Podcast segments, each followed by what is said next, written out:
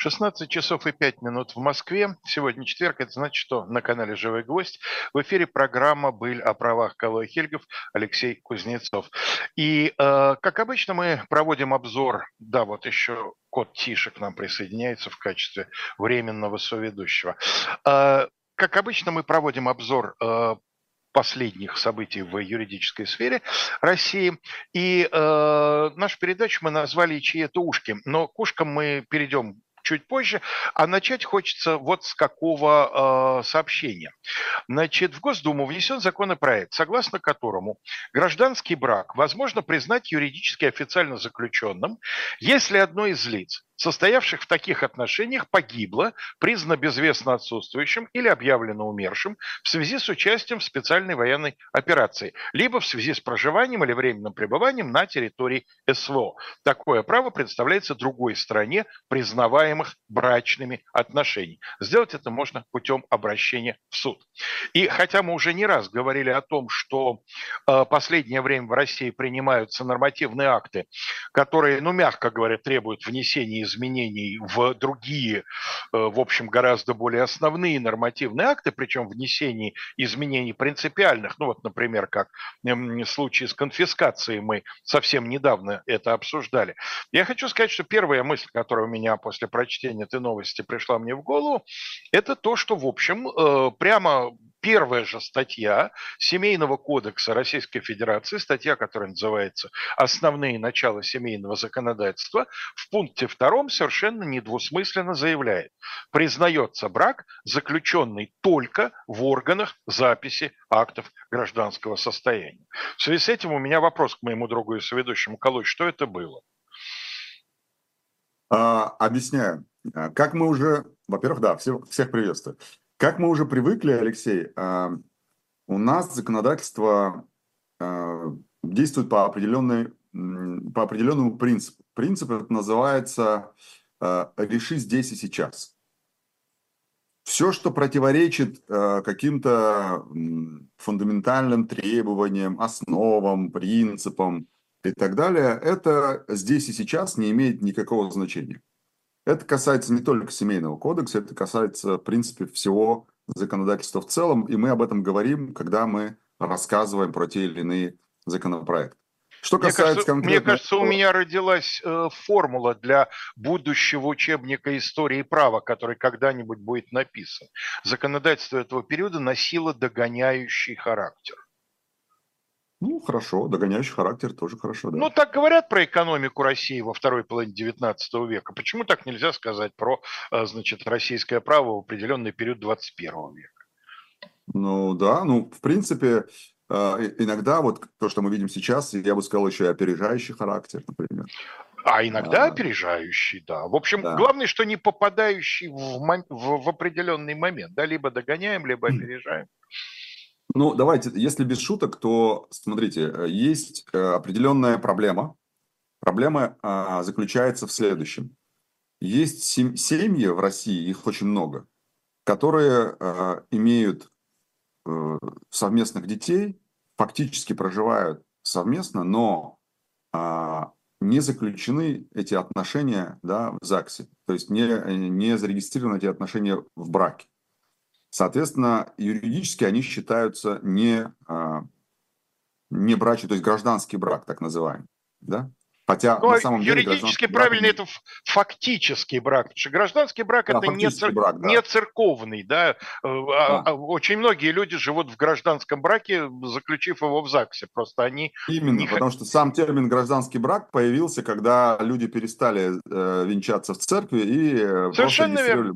Так. Совершенно. Да. Так вот, вот эти фактические отношения, которые складывались или складываются сегодня у семейных пар, они э, ограничивают в определенных условиях. Например, когда, э, ну, мы же понимаем, что эту историю, естественно, она э, является некой производной от СВО. Э, соответственно, когда человек уходит на войну, он, естественно, не думает о том, что он не вернется. Да? Все мы, когда утром садимся в машину, мы всегда говорим, что мы не попадем в аварию и так далее.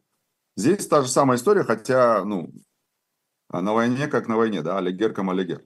Так вот, когда происходит э, несчастье с человеком, который ушел э, на фронт, то у него, у его семьи возникают юридические трудности в связи с тем, что они не являются семьей, а выплаты могут быть либо там близкому родственнику, там супруги, родители и так далее. Так вот, а сейчас, и, кстати говоря, а, возможно, и эта проблема тоже может быть таким образом решаться, а, когда фактически, когда такой брак не заключен, родители претендуют на получение выплат, как, как родственники ближайшие, да, поскольку фактические семейные отношения не зарегистрированы в ЗАГСе. Соответственно, Министерство обороны, как орган, выплачивающий эти средства, он, юридически основываясь на тех документах, которые им предоставляет, выплачивает эти деньги родителям. Поскольку супруга, а, ну, то есть брак с фактической супругой не зарегистрирован в ЗАГСе, соответственно, у, у Министерства обороны нет такого основания выплачивать эти деньги. Да, именно а, в так называемом гражданском, но фактическом браке. И э, сейчас очень много по всей стране споров между фактической супругой и родителями или там сестрами, братьями, в общем, семьей погибшего. Очень много споров на эту тему. Кто должен получить выплаты, да, связанные с гибелью э, этого человека.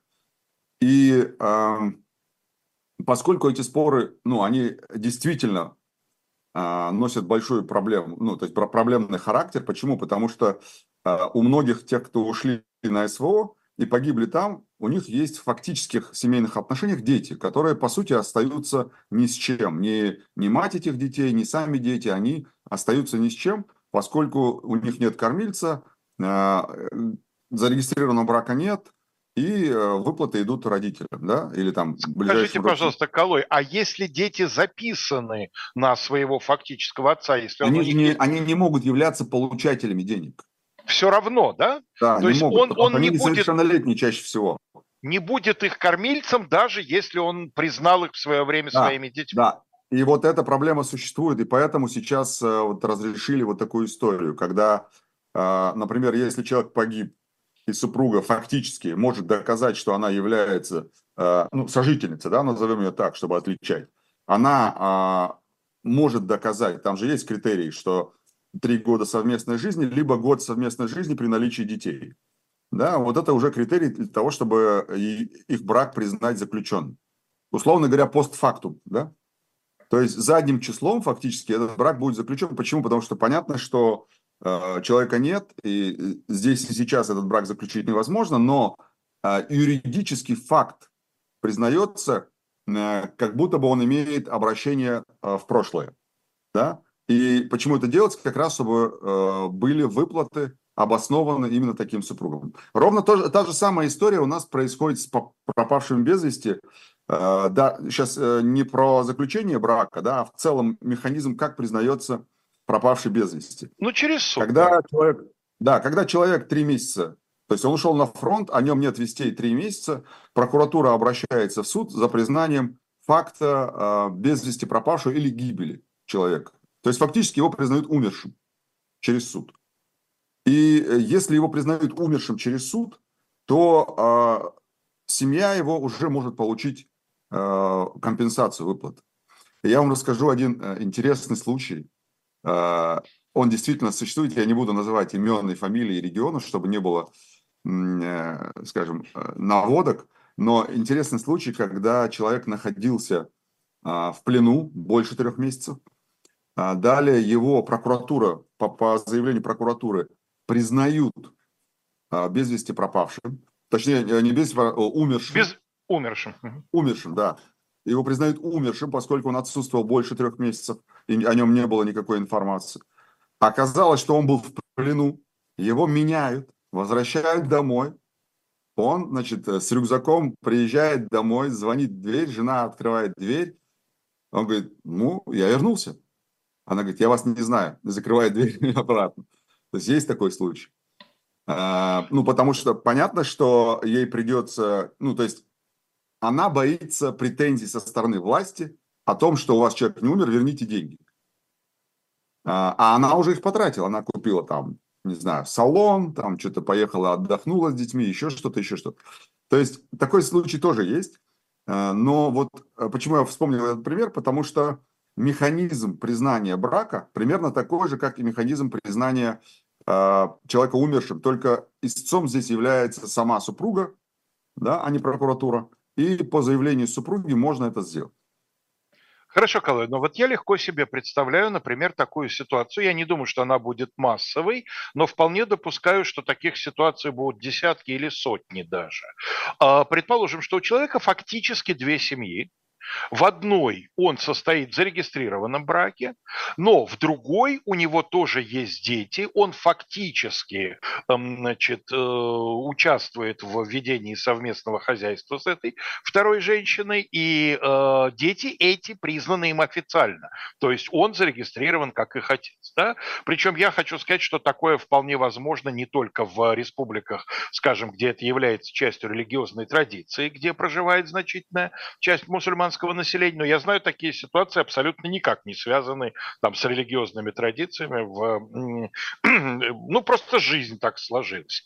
В mm-hmm. этой ситуации получается, что брак признать невозможно. У нас многоженство категорически не признается на юридическом уровне, и получается, что дети законные, ну, законные в смысле, как официально признанные, усыновленные. Ведь в том случае, если мужчина не состоит в браке с матерью своих детей, когда детей регистрируют, э, он как бы подписывает бумажки о усыновлении этих детей. Угу. До недавнего mm-hmm. времени, по крайней мере, это стоило 100 рублей, по-моему, и сейчас только стоит, да, э, всего-навсего там за бланк. Вот. Э, в этом случае они что, не, не будут получать э, пенсию за потерю кормильца? Предполагаю, что не пенсию за потерю кормильца. Ну, вот я, это пособие, пособие, да. Вот, не, там, да, там есть, там в основном битва идет за вот эту выплату. Она там в несколько миллионов рублей именно как компенсация за э, гибель человека да, на войне. Но э, что касается второй семьи, я предположу, что, скорее всего, они ничего не получат. Потому что если есть брак официальный с одной из женщин, и там есть э, там, совместная хозяйственная деятельность, исходя из того же принципа, о котором вы сказали, что у нас многоженство в России не признается, соответственно, я думаю, что вряд ли они что-то получат. Я никак не могу понять э, логику нашего законодателя, законодателя и даже начинаю подозревать, что ее просто нет. Если законодатель за святость брака, тогда с чего вдруг это признание фактического брака? Если законодатель за интересы несовершеннолетних детей, то как быть тогда вот в такой ситуации, которую я только что описал, где эти интересы далеко не всегда будут защищены? А, Смотрите, Алексей, а, как это происходит? А, когда начинается какое-то а, какие-то последствия решений да, руководства страны, подчиненные там, ответственные люди приходят с некими проблемными точками, которые возникают при реализации того или иного решения. Они говорят, да, мы все делаем, но у нас по ходу дела возникает вот такая проблема. А потом у нас возникает вот такая проблема. А потом у нас возникает вот такая проблема. И потом э, специальные умные люди, э, типа Крашенинникова и Клишеса, они садятся и говорят, так, вот эту проблему мы будем решать вот так, вот эту проблему будем решать вот так. И там нет э, вот, э, знаете, учета тех э, норм, которые были приняты ранее, например. То есть, если то или иное решение, которое хотят принять, оно а, при его реализации решает поставленную задачу здесь и сейчас, то это решение, вероятнее всего, будет принято. Здесь нет сейчас э, оговорки или э, там как-то осмотреться и посмотреть на какие-то ранее принятые нормы, какие-то принципы права, презумпции и так далее. Здесь есть просто задача здесь сейчас, поэтому она решается. Ну, то есть У нас очень часто бывает... Куда не клал, да? Очень часто так, да, да, да. Очень часто так бывает, когда мы можем посмотреть, что ну, смотрите, одной рукой мы даем, другой забираем. Одной ласкаем, другой бьем. Да? Угу. То есть это довольно частая практика, к сожалению. Угу. Хорошо. Э, в нашей передаче мы в прошлый раз пропустили один из сюжетов, который был анонсирован. Да, э, да. Не, нам не хватило времени для того, чтобы поговорить о консульском учете, а как раз ровно вот, да, история нам тут же отомстила. Ровно на текущей неделе э, возникла одна совершенно практическая ситуация, которая не то чтобы напрямую связана с консульским учетом, но, в общем, достаточно недалеко от него находится. Я имею в виду ситуацию с музыкантами группы Биту. Э, что не успели сказать в прошлый раз про консульский учет? Да, там на самом деле довольно интересная история, потому что правительство нашей страны, оно утвердило некий план на два года э, в рамках э, концепции миграционной политики. И в этом плане есть несколько интересных моментов. В первую очередь, это так называемый обязательный консульский учет, то есть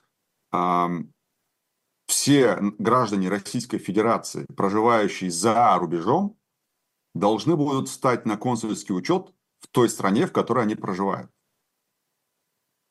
Это будет обязанность. По, ну, там, э, к, к середине следующего года планируется эту обязанность вести, но план такой есть, и вероятнее всего а, за непостановку последуют какие-то там административные санкции в виде штрафов там, и так далее.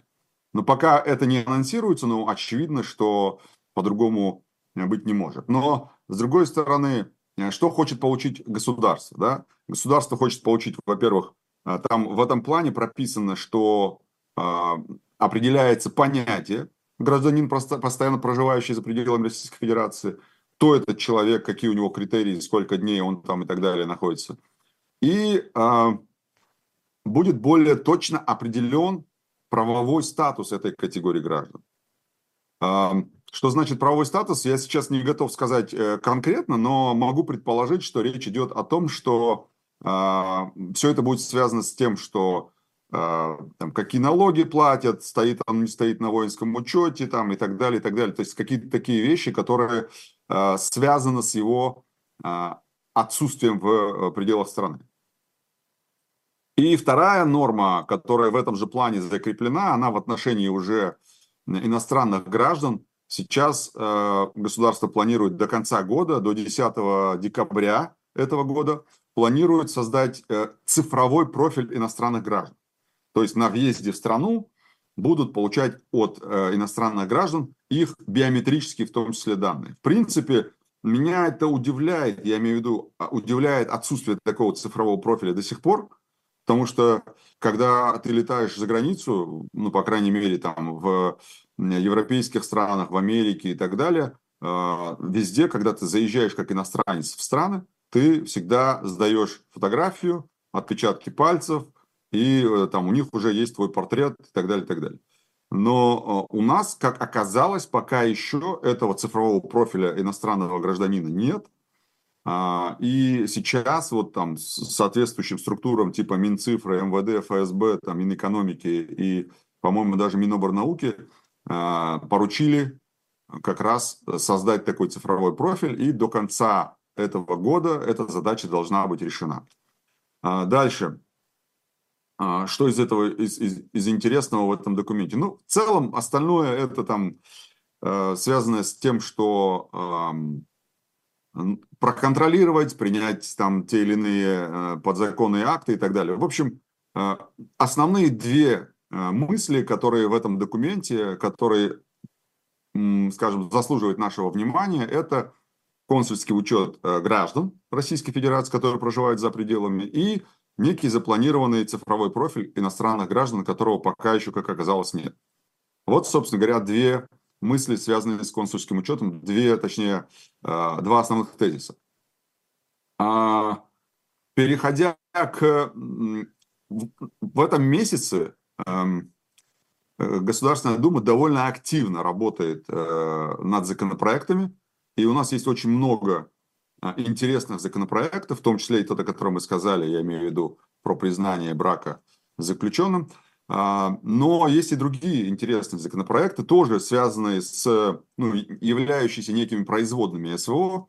Это один из законопроектов, согласно которому расторжение трудового договора по инициативе работодателя с супругой погибшего на СВО, вообще в целом с супругой погибшего ветерана боевых действий, если она не вступила в брак в течение следующего года, а, по инициативе работодателя запрещается.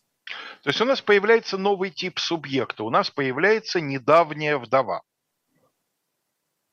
Совершенно верно. Недавняя вдова. Если она э, в течение года не вышла замуж, э, то к ней вот такая гарантия применяется, что она не может быть уволена по инициативе работодателя.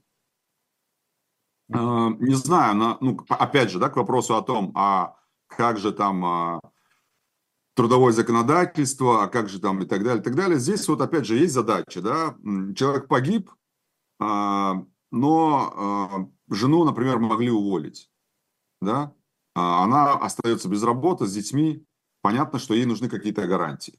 Вот государство сказало, вот такие будут гарантии у таких женщин. То есть, если э, приняли на работу, то все. Только по ее согласию, только по добровольному желанию она может уволиться. Ну, значит, следующий шаг, скорее всего, будет, что и э, жены живых участников э, СВО тоже, видимо, получат какую-то э, гарантию их трудовых прав, потому что это будет тогда логично. Э, я думаю, что по окончанию СВО мы получим еще не один, не одну инициативу, связанную с гарантиями прав участников СВО и их семей. Потому что сейчас они тоже уже довольно много их прописано. Это связано и с образованием, и с кредитами, и э, с трудовым законодательством в том числе. А, и вот следующий законопроект, который я хочу обсудить, это а, срочный служебный контракт. Да, тоже а, законопроект уже принят в третьем чтении. Значит, о чем речь идет? А, планируется ввести поправки в закон о системе госслужбы и в сам закон о госслужбе, там два закона. А, и здесь срок действия срочных контрактов с госслужащими по общему правилу не будет течь в период приостановки госслужбы. О чем речь? Приостановка госслужбы, если служащего мобилизовали, то есть если госслужащий пошел по мобилизации, то по общему правилу срок действия срочного контракта он не будет течь, то есть не будет э, истекать, да, то есть он приостанавливается. И если он мобилизован, если он заключил контракт, соответственно, с вооруженными силами или там Росгвардией. Вот такой законопроект, он уже принят. Единственное, что надо сказать, что изменения не коснутся контрактов, которые заключили а, во время выполнения задания или на период, пока нет основного служащего, за которым сохраняется должность. Вот тогда изменения контракта не касаются. Ну и если человек э, вернулся, он может возобновить по общему правилу, а, соответственно, свою службу, и тогда он продолжит, этот контракт продолжит э, свой срок, а, точнее, вступает опять в силу и начинает течь срок, оставшийся на дату его приостановки. А, и все вот эти отношения, имеется в виду вот э, эти изменения, они будут распространяться на дату с, с момента объявления мобилизации, то есть 21 сентября 2022 года. А, соответственно, э, тоже да, производная от э, СВО. Мне кажется, тоже, ну, по крайней мере, для госслужащих, которые так или иначе могут быть или мобилизованы, для них это тоже некая гарантия, что срок контракта у них не истекает. Потому что, по сути, у них с государством два контракта получается. Первый как госслужащий, он идет параллельно. А, и, соответственно, второй это там с Минобороны, например, да, контракт, либо он мобилизован. И, и получается у него два вида взаимоотношений с государством, и параллельно они оба как бы действуют. А, что физически, с точки зрения там, его возможности исполнять обязательства по этим контрактам, естественно, у него нет. Поэтому один приостанавливается, а второй вступает в силу и действует. Когда второй завершится, он возобновляет первый. Вот как бы логика в этом. Ну, в целом в этом есть логика, и, на мой взгляд, это правильно. Другой вопрос, что, скажем так, зачем заключать второй контракт, когда у тебя есть один? А, в связи с тем, что Колой сейчас сказал, сейчас, видимо, поскольку наступила середина часа, как раз логично напомнить, что наш магазин shop.diletant.media тоже предлагает вам заключить более длящийся контракт, чем обычно. Обычно, так сказать, купля-продажа, да, купил, заплатил и получил через непродолжительное, надеюсь, время. Ну а сейчас у нас начата предпродажа шестого тома нашего комикса, нашего графического романа «Спасти княжну Тараканову». И, соответственно, если вы сейчас произведете оплату меньшую, чем вам придется произвести, когда, значит, комикс уже поступит в фактическую продажу, то наши отношения продлятся несколько дольше, на несколько недель. Вот если вы в этом заинтересованы, вы, соответственно, э, поспешите, пожалуйста, это сделать, потому что период потихонечку подходит к концу. Период я имею в виду, когда, э, возможно, предпродажа. Ну и второе предложение, э, появившееся недавно, это краткий конспект лекций флагманской программы школы управления Сколково, Executive MBA и MBA. Стоимость обучения по этой программе очного обучения 8 миллионов рублей. Здесь вам за несравненно меньшую сумму э, предлагается э, ее конспект э, авторства Юрия Уляшева, выпускника 28-й программы и MBA, который зафиксировал основные тезисы этой учебной программы. Замечательно издано, с такими очень живыми иллюстрациями. Те, кого это интересует, вот такой способ получения образования, присмотритесь, пожалуйста, к этому проекту, выставлен на сайте shop.diletant.media. Пожалуйста. Я обязательно смотрю, потому что мне очень интересно, а не является ли это неким, а, а, неким цап-царапом, а, и не нарушает ли это вообще в целом программу, точнее, права тех авторов, которые составляли программу MBA.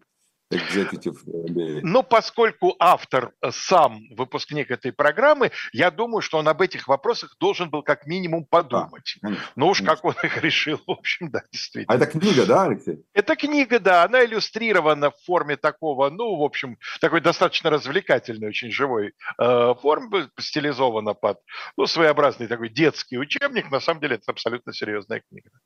Угу. Хорошо, попробуем, посмотрим. Ну, вот мы говорим с вами про гарантии, продолжаем сейчас о них говорить.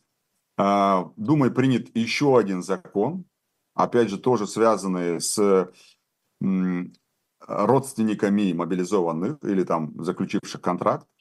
А, принят закон, который запрещает увольнять одиноких родителей детей до 16 лет. То есть, если родитель а, имеет ребенка или детей до 16 лет, то запрещено увольнять такого родителя. Но а, надо сказать, что статья 261 Трудового кодекса, она и сейчас запрещает работодателям по собственной инициативе э, расторгать трудовой договор с одинокими родителями, но вот этот конкретно зап, э, запрет, который э, прописан в 261 статье, там говорится о лицах, воспитывающих детей до 14 лет.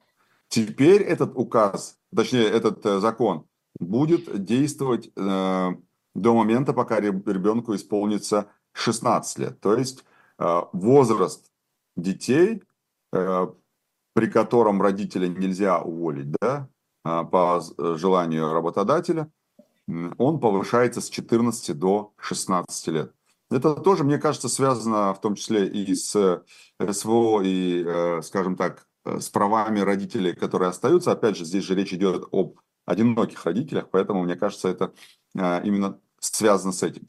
Мы с вами в прошлый раз, Алексей, довольно подробно говорили про конфискацию за фейки и так далее. А, вот когда мы с вами об этом говорили, речь шла о том, что законопроект принят в первом чтении. Он уже принят. А, он уже на этой неделе принят, причем в Хотя нет, когда мы с вами говорили, по-моему, он еще просто был законопроектом, который внесен на рассмотрение. Может быть, а, но мне кажется, что... первое чтение он прошел неделю назад. Да, ну, в общем, его довольно быстро приняли во втором и в третьем чтении. Я бы сказал, супер быстро. Он там пролетел эти два чтения. А, и уже его направили в Совет Федерации. Я думаю, что, скорее всего, уже на следующей неделе он будет подписан президентом и вступит в силу а, ну, уже в, ближайшее, в ближайшем будущем. А, я напомню, о чем вообще законопроект. Коротко, да? А, речь идет о конфискации имущества а, за распространение заведомо ложной информации об использовании вооруженных сил и публичные призывы к осуществлению деятельности против а, безопасности государства. Конфискации будут подлежать деньги, ценности, иное имущество. Здесь важно сказать, очень важно сказать, потому что э, речь идет о тех э, ценностях и имуществе, которые используются для предназ... Э, или предназначены для деятельности против безопасности. Да? И там речь идет о том, что деятельность против безопасности, она выражается путем совершения хотя бы одного из преступлений, которые предусмотрены в статье 280 прим. 4 Уголовного кодекса. То есть э, там э, в этой статье 280 прим. 4 там есть ряд статей, мы об этом говорили в прошлый раз довольно подробно, я не буду сейчас останавливаться, э, которые, собственно, подпадают под э, преступление против безопасности Российской Федерации. Еще один важный момент – это то, что в части 2 статьи 280 прим. 4 публичные призывы к осуществлению деятельности, направленные против государства, да, эта, эта часть вторая, она дополнена пунктом Г а, пункт Г – это совершение преступления из корыстных побуждений или по найму. И пункт Д – это совершение преступлений по мотивам политической, идеологической, расовой, религиозной э, ненависти, вражды и так далее, и так далее. И что меня смущает как э, адвоката по уголовным делам, это то, что вот эти вот формулировки по мотивам политической, идеологической, расовой, национальной или религиозной ненависти и вражды. Не имеют границ. Далее, они э, будут трактоваться, мягко говоря, излишне широко. Э, чтобы, скажем так, не быть голословным, обратимся к статье 213 Уголовного кодекса. Хулиганство. Она, да, хулиганство. А в ней ровно тоже, э, те же мотивы прописаны. И сегодня а, они чаще всего являются просто декларируемыми в обвинении, они не доказываются по сути. То есть, если мы говорим о том, что преступление совершено из, например, национальной или религиозной ненависти, то это прописывается, но фактическими обстоятельствами дела это не подтверждается. Но, тем не менее, мотив остается таким, а это отягчающий мотив. Он ну, довольно сложный с точки зрения наказания. Да? А, поэтому а, это, мне кажется, опять же, это будет следствием использовано очень широко, и а, многие люди могут страдать от тако, так, таких формулировок и их трактовок. Кстати говоря, многие, кто цитирует этот законопроект и ссылаются на конфискацию про фейки, забывают про другую часть этого законопроекта, она, наверное, касается скорее больше военных, но тем не менее она есть. И это часть законопроекта, в которой говорится, что э, военных могут лишать специального звания, э, чина государственного, э, классного чина и государственных наград. И э, вот это лишение специального воинского или почетного звания, чина или госнаград, оно будет применяться в случае, когда речь идет о как раз распространении заведомо ложной информации, э, там, экстремистские составы, организации там, экстремистского сообщества и так далее, и так далее. И там вплоть до, насколько я помню, вплоть до э, преступления против э, безопасности государств. Э, я имею в виду 354 прим. 1. Э, там вплоть до этой статьи. То есть э, у нас по сути своей в одном законопроекте есть, то есть, точнее принятом уже законе есть две вот такие развернутые важные истории, связанные, первое, с конфискацией имущества, второе, с лишением воинских и почетных званий. Это что касается фейков. Калу, если да. вы не возражаете, чтобы мы не улетели мимо нашей главной темы, давайте мы сейчас к ней mm-hmm. обратимся, а если у нас останется время, можно будет перечислить еще какие-то, э, значит, э, Я... новшества, которыми нас порадовали. Я э, могу говорить, как говорится, часами, двумя, тремя. Очень хорошо, это очень ценимое на радио качество. Э, мы выбрали в качестве главной темы, назвали ее, соответственно, «Чьи это ушки». Э, на мой взгляд, чрезвычайно интересное решение Конституционного суда, хотя Калой в своем телеграм-канале Калой.ру назвал его несложным, ну, не, не само решение, а дело, по которому это решение было принято. Мне кажется, что на самом деле оно может иметь практические последствия для не такого уж малого числа людей, потому что, к сожалению, ситуация, которая служила катализатором для того, чтобы это дело развелось, ситуация, к сожалению, ну, в общем, достаточно рядовая. Родители ребенка развелись, Ребенок пожаловал, ребенок остался с матерью, э, пожаловался отцу, что его бьют, ругают и, и вообще ему плохо живется. И тогда отец угу. установил на его телефон специальное приложение, так называемый родительский контроль, или в просторечии родительская прослушка, и при помощи вот этого удаленного способа слушать то, что происходит вокруг ребенка, он получил и зафиксировал информацию, подтверждающую слова ребенка, что действительно с ним, значит, иногда обращаются там, грубо и вообще неподобающим образом. Но угу попал сам, как это бывает с хищниками, попал сам в собственную ловушку. А, против него было возбуждено уголовное дело за сбор сведений о частной жизни, составляющей личную семейную тайну. Это 137 а, статья Уголовного кодекса. Ему был вынесен обвинительный приговор. Ну, правда, его освободили от отбывания наказания в связи с истечением срока давности, но это, что называется, повезло. И вот, соответственно, Конституционный суд совсем недавно принял по этому поводу решение, которое э, разъясняет эту ситуацию в принципе. Колой, теперь, пожалуйста, вам слово. Да, э, Конституционный суд, э, рассмотрев дело, на мой взгляд, э, ну, принял очевидно правильное решение. Оно и очевидное, и правильное, э, потому что в первую очередь на что указал Конституционный суд что вот такие приложения, которыми воспользовался один из родителей, они не являются незаконными, что должно быть, в принципе, критерием для привлечения э, по 137 статье. То есть это должно быть какое-то завуалированное незаконное э, устройство, да. А, но такие приложения, они специально разработаны для родительского контроля. Вот у меня там есть в отношении моих детей такое приложение, например, да.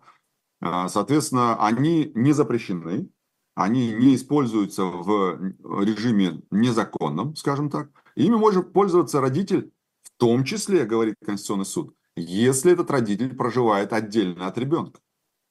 Ничего страшного в этом нет, потому что он э, по-прежнему остается его родителем. При этом у родителя э, были основания для того, чтобы это сделать потому что родитель получил от ребенка а, некую информацию, что его а, там бьют, ну, в общем, плохо обращаются с ним. И, естественно, а, родитель, переживая за своего ребенка, я думаю, что мать поступила бы так же по отношению к ребенку, если бы это был, э, было наоборот, то есть если бы ребенок пожаловался на отца. Отец попросил ребенка, давай мы установим на твой телефон приложение, если будет что-то это, ты как бы не выключай, приложение пусть будет. А, ну и ребенок, соответственно, оставил, и родитель услышал это, естественно, он записал а, все, что происходило вокруг телефона, да, и а, обратился с этим в а, суд при разводе и, соответственно, в правоохранительные органы.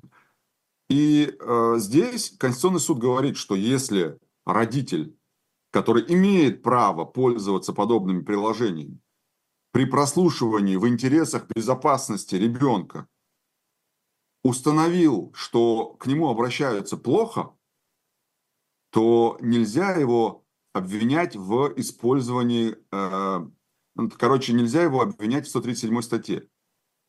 Да, привлекать к уголовной ответственности по 30, 137 статье такого рода сведения, которые родитель получает там, из приложения, оно само по себе, говорит Конституционный суд, не свидетельствует о, о наличии состава преступления. Тем более, если отсутствует прямой умысел на их сбор. Так ведь если, э, если бы, например, ребенок, представим ситуацию, что ребенок пожаловался, что плохо относится, Отец сказал, давай установим приложение. А, а информация, которую ребенок довез, донес до отца, не подтвердилась, то получается, что никаких данных бы не было. Да, я имею в виду предъявлено ни суду, ни, ни где-либо э, в другом месте. Хорошо, То есть Калыч. отсутствовал умысел на прослушку, э, незаконную, да, прослушку или там, э, ну, я говорю сейчас просто человеческим языком, чтобы не говорить юридическими терминами. У него отсутствовал умысел на то, чтобы слушать родителя. Я имею в виду супругу свою бывшую. Если бы отец, руководствуясь вот теми мотивами, о которых вы сказали, да, то есть безупречными, так сказать, мотивами беспокойства за э, ребенка mm-hmm. и его настоящее будущее, предположим, при, э, в результате такой прослушки не получил информацию о том, что с ребенком плохо обращаются, но получил бы другую информацию о нынешней жизни своей супруги, которую использовал бы в других целях не для защиты интересов ребенка. В этом случае э, по-прежнему это была бы 137-я? А, Конституционный суд в этом же решении довольно четко сказал, даже если действия обвиняемого или подсудимого в данном случае, или осужденного, так будет даже правильно, если его действия формально могут образовывать состав э, преступления, предусмотренного как раз 137 статьей Уголовного кодекса, это не должно служить основанием для привлечения к уголовной ответственности, поскольку эти действия вызваны обстоятельствами, которые рассматриваются родителям как угроза для ребенка. И здесь же Конституционный суд говорит, не исключая и добросовестное заблуждение. То есть, даже если он получил иные сведения, это не может быть основанием для привлечения, если он этими сведениями где-то не злоупотребил. Вот. Поэтому сам факт, сам факт формально э, прослушивания через приложение, он не может образовывать состав преступления, это я сейчас говорю вам словами э, Конституционного суда, даже если э, он получил какую-то информацию, которая не подтверждает э, факт плохого обращения, но какую-то иную информацию. Потому что он эту информацию получил ну, как бы без умысла. Он не хотел получать как, конкретно ту информацию, которую он, э, которую он получил. Он хотел получить информацию о том, как с ребенком относится. И поэтому э, Конституционный суд и этот, на этот случай дал тоже ответ. То Мне кажется, здесь э, довольно понятно, что нет никакого состава у разведенных родителей появляется теперь замечательная такая, как говорится на жаргоне, отмазка для установления всякого рода средств дополнительного контроля за своими бывшими, ну, супругами, предположим, да, вот такого рода, через, через, через такую мину замедленного действия, который в данной ситуации становится несовершеннолетний ребенок, как носитель жучка, скажем так, или там... Ну, смотрите, э, как правило, когда с ребенком родитель относится хорошо, а ребенок всегда расскажет, будь то отец, будь то мать, неважно, с кем он проживает, он, если с ним относится, к нему относится хорошо и с ним выстраивают нормальные отношения родитель-ребенок, то он не будет от э, второго родителя, то есть от того родителя, с кем он проживает, скрывать такие факты. Здесь очевидно, что к ребенку относились плохо, и он решил таким образом а, решить эту проблему, да, чтобы к нему так плохо не относились. Понятно, что это нечестно, там, может быть, действительно мать там, не знаю, на трех работах работает, и ей там не до воспитания детей, она пытается там а, поставить на ноги, может быть. Я просто сейчас моделирую, да, всякие разные сценарии. Но, как правило, дети, которые проживают с одним из родителей, а, они, ну, если там нормальные отношения с родителем, они никогда так не поступят. Не могу. Ну, если поступили, значит вина того родителя, с кем он не, проживает. Не могу с вами согласиться, Колой. Дети иногда просто фантазируют. Простая ситуация. Ребенок может посмотреть какую-нибудь мелодраму, где с ребенком плохо обращаются, и начать mm-hmm. играть в жертву. Клянусь вам, это происходит, да, происходит достаточно да, да. нередко, и это нормально с точки зрения возрастной психологии, детской или там подростковой, всякое mm-hmm. бывает. Ну ладно, давайте не будем на этом долго задерживаться. Мы как бы наших слушателей предупредили. Вот смотрите, теперь есть еще и такая фишка, да? А вы да, думаете, как, как, с этим, как с этим жить да, да, дальше? Вот. Да. А, ну что, к Би-2? Да, а, давайте я честно к Би... скажу. К Би-2. Э, я слежу за этой историей поверхностно, но а, у меня есть, э, скажем, ну, очевидно и понятно, почему так происходит, да, потому что э, у нас, э, опять же, если мы говорим про экстрадицию, э, Таиланд вполне себе лояльно относится к запросам наших правоохранительных органов, э, поэтому здесь вопрос, ну, довольно э, неоднозначный, мягко скажу, но в целом история с, э, с Би-2, она, конечно, стала неким, для меня, по крайней мере, некой идеей сделать передачу, связанную с э, вообще экстрадицией в Россию э, в текущих реалиях, потому что мы, с ней, э, мы о ней с вами говорили, как в неком институте да, международного права, но а, мы не говорили о ней на конкретных кейсах, на примере Да, я думаю, что случаев. нам нужно, по крайней мере, значительную часть какой-нибудь передачи в ближайшее время этому вопросу уделить, потому что я вот голову дал сечение, что эта история будет развиваться. Я не имею в виду конкретно случай с Бетут, не знаю, но я имею в виду, что именно потому, что здесь сорвалось, э, думаю, что Российская Федерация будет искать новые пути, найти возможность выцепать из-за границы тех, кого ей хочется наказать сказать. Э, согласен, тем более, что сегодня, когда европейская часть э, света, она довольно скептически относится к запросам из России. Я просто э, по статистике вам скажу, что примерно из всего количества запросов, которые Россия направляет в Интерпол для экстрадиции, удовлетворяются в районе 10% только.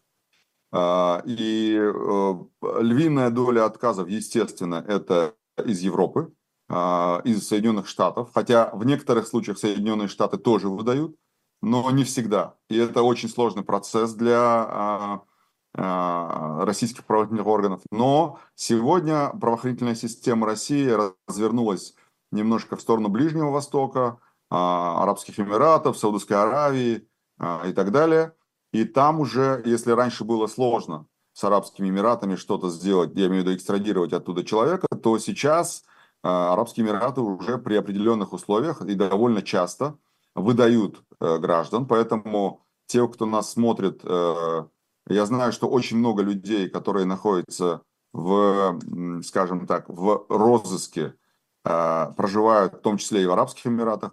Кстати говоря, про Турцию скажу отдельно. Турция до недавнего времени тоже, а, скажем, не выдавала, фактически не выдавала граждан а, России, находящихся в розыске. Но вот а, я вам скажу, с начала декабря мы, я имею в виду наше бюро, получило порядка восьми заявок от людей, чьих родственников задержали в Турции. То есть сейчас прям очень жестко в Турции поменяли курс, и довольно, довольно много людей сейчас Задержали, вы имеете в виду по, по просьбе российской стороны, да? Не просто да, да, да, да. что-то нарушили, в а, России. а по поручению да. России. Это... Угу. Да, да, да. Нет, они находятся в розыске по уголовным делам, я об этом uh-huh. говорю. Uh-huh. Uh-huh. То есть они, условно, по а, мнению следствия в России совершили преступление, их объявили в розыск, и э, если они находились на территории Российской Федерации, то их задерживали. Много сейчас таких э, людей, Поэтому тоже некое, некое предупреждение для тех, кто э, находится в этих государствах. Ну, как, как правило, сейчас не выдают это Великобритания. Понятно, что э, большая часть Европы под разными причинами не выдают. Объясню почему. Э, вообще сама экстрадиция – это некое право государства, не обязанность. Угу. Во-вторых, экстрадиция – это такое очень такая тонкая материя с точки зрения квалификации запроса, да, то есть как принимающая запрос сторона а, воспринимает те или иные а, формулировки, которые указаны в запросе. И она может сказать, что мы считаем, да, как бы у нас э, тоже это является преступлением, и да, действительно, возможно, что человек находится под следствием, и он совершил преступление и, и так далее, но мы считаем, что э, у вас в России, например, условиях... Что это преследование политически мотивировано, например, да? Да, или, или у вас нет справедливого суда, угу. или у вас там нет справедливого отношения при проведении предварительного расследования и так далее. То есть а, государства, а, западные государства чаще всего так делают, они могут отказать в экстрадиции на основании вот таких вот, э, а, вот таких вот формулировок. Чаще всего, конечно же, экстрадируют из стран СНГ за исключением Украины, понят, по понятным причинам. А, Грузия, кстати говоря, тоже сейчас не самое безопасное место для тех, кто находится в розыске. А, Казахстан, Киргизия, Узбекистан, Кыргызстан, так будет правильно. Узбекистан, ну, в общем, страны СНГ, я уж про Беларусь не говорю, все они уже экстрадируют э, довольно, довольно быстро. Хотя говорят, что из Казахстана сложно, но вот недавно, там, несколько месяцев назад, по-моему, в октябре, там задержали человека по совершенно надуманному делу и уже доставили сюда, в Москву. Он сидит в одном из СИЗО в Москве. Поэтому здесь э, я бы не стал полагаться на историю с, а, с этим, э, с, с Казахстаном, да? Ну, такая себе история. В общем, а, если говорить в процентном соотношении, то примерно две трети стран мира сейчас не выдают России а, подозреваемых, обвиняемых, а, которые находятся в розыске. Две трети. Э, ну, то есть, если говорить в абсолютных цифрах, то, по-моему, речь идет о примерно 60 э, странах, которые выдают, ну и все остальные, соответственно, не выдают. Дальше уже там, останавливаться подробнее на каждой из них я думаю, нет смысла. Мы, мы может быть, сделаем отдельный какой-то эфир на эту тему.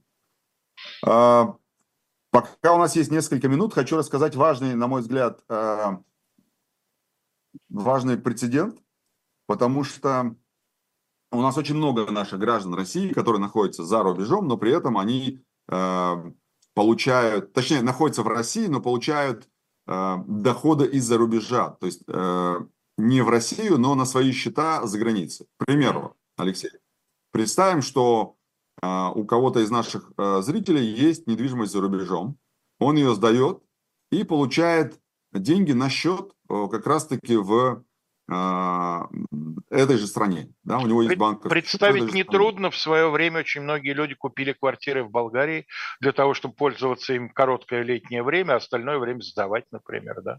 Да, да. Ну вот, э, вы получаете э, деньги на счет в той стране, в которой у вас недвижимость, а налоговая инспекция говорит, что такая деятельность является предпринимательской, а валютные операции она квалифицирует как незаконные. Угу. Почему я э, решил упомянуть об этом деле? Потому что вот именно такое решение вынесли налоговики. Они вынесли штраф в отношении гражданина России, который сдавал коммерческие помещения в Германии. Mm. Да, и а, на что сослались налоговики? На федеральный закон о валютном контроле. А, там а, физическим лицам, резидентам разрешается зачислять денежные средства от нерезидентов без ограничений, но при этом эта деятельность должна быть предпринимательской. И тут самое интересное, что с точки зрения валютного контроля ИП условное ИП, который за границей, да, а, а там была именно такая история, оно считается ну, как компанией, то есть юрлицом. Поэтому к нему должны применяться нормы, касающиеся юридических лиц. А, касающиеся юридических лиц. И а, в чем важность этой истории? В том, что а, владельцы жилой зарубежной недвижимости могут быть в будущем, ну, попасть под эту же норму да, хотя они получают э, на счет физлица э, в той стране, где находится у них жилая недвижимость, но, как мы понимаем, у нас все поступательно движется, и в том числе такие квалификации э, тоже. И э, важный вопрос, который возникает в этой истории, а как налоговики узнали про тот счет, который за границей, в Германии в данном случае, э, это тоже, наверное, э, предмет для отдельной передачи, потому что а, у России есть много, а, скажем, договорных отношений со странами для обмена налоговой информацией. И это происходит в автоматическом режиме с теми странами, в которыми эта договоренность существует. Я думаю, что мы в ближайшей перспективе и и об этом тоже поговорим, потому что а, с учетом того количества уехавших из страны граждан, я думаю, что это будет очень а, и очень актуальная тема. Я думаю, что это будет полезно, да, совершенно верно. Через час мы с Сергеем Бунтманом ждем вас на YouTube-канале «Дилетант» с одним очень интересным делом 1966 года рождения. Полезно вряд ли будет, но интересно я практически гарантирую. С вами была э, программа «Были о правах». Калоя Хильгов, Алексей Кузнецов, Андрей Меликов осуществлял нашу связь с внешним миром. Надеемся увидеться с вами через неделю. Всего вам доброго. Пока.